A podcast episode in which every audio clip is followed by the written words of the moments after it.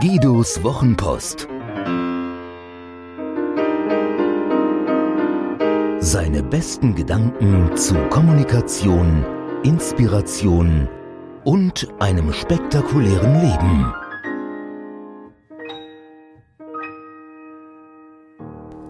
Das Wichtigste, was wir von Indern lernen können.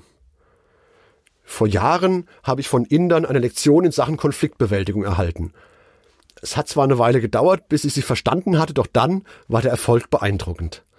Ich hatte Timothy Ferris Erstling die Vier-Stunden-Woche gelesen. Ach was, verschlungen.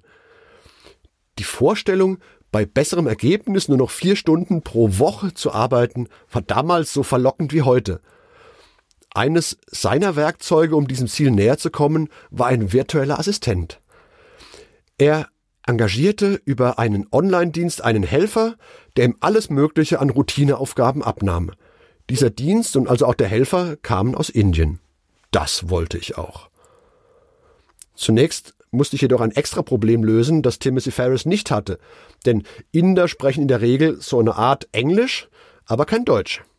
Die Frage, wie ich nun einen indischen Assistenten finde, der auch Deutsch kann, führte mich zum Goethe-Institut. Die sind ja selbstredend auch in Indien vertreten, sogar mehrfach. Ist ja so ein großes Land. Also schrieb ich die Niederlassungen des Goethe-Instituts in Indien an und bat sie, mich bei der Suche nach einem virtuellen Assistenten zu unterstützen. Um es vorwegzunehmen, das funktionierte nicht. Aber ich bekam eine Antwort aus Rokela, ich hoffe, ich spreche das richtig aus, man habe meine Mail an das schwarze Brett gehängt.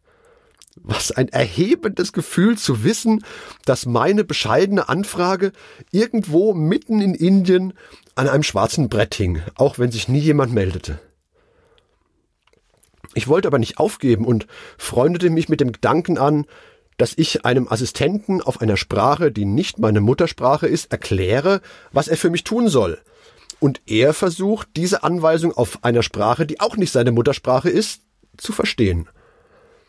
Tatsächlich erwies sich dies als eine von mehreren Sollbruchstellen, an denen das Projekt schließlich scheitern sollte. Ich will hier gar nicht über die Inder schimpfen und die vielen Fehler, die sie gemacht haben, die mögen meinem schlechten und unverständlichen Briefing geschuldet gewesen sein.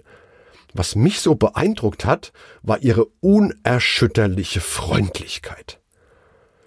Ein Satz brannte sich in mein Gedächtnis ein. I deeply apologize. Can we go on? Ich habe diesen Satz so oft gehört, wie sie sich von Herzen entschuldigen und darum bitten, bitte fortzufahren. Am Anfang machte mich dieser Satz wütend, denn ich wusste dann gar nicht mehr, wohin mit meinem Ärger über ihre fehlerhafte Arbeit. Die Segel meines Furors hingen schlaff.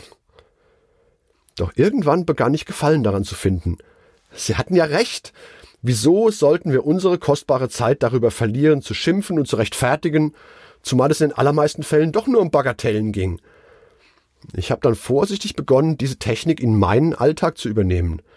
Am Anfang war es eine enorme Überwindung, einem Kunden nach einem Versäumnis ins Gesicht zu sagen, es tut mir leid, können wir jetzt bitte weitermachen? Doch zu meinem allergrößten Erstaunen funktionierte es. In der Folge habe ich das immer wieder eingesetzt und die Erfahrungen waren generell sehr positiv. Fehler gemacht, Fehler eingestanden, entschuldigt und weiter. Kein Gedruckse, keine langen Erläuterungen, keine Rechtfertigungen. I deeply apologize. Can we go on? So einfach kann es manchmal sein.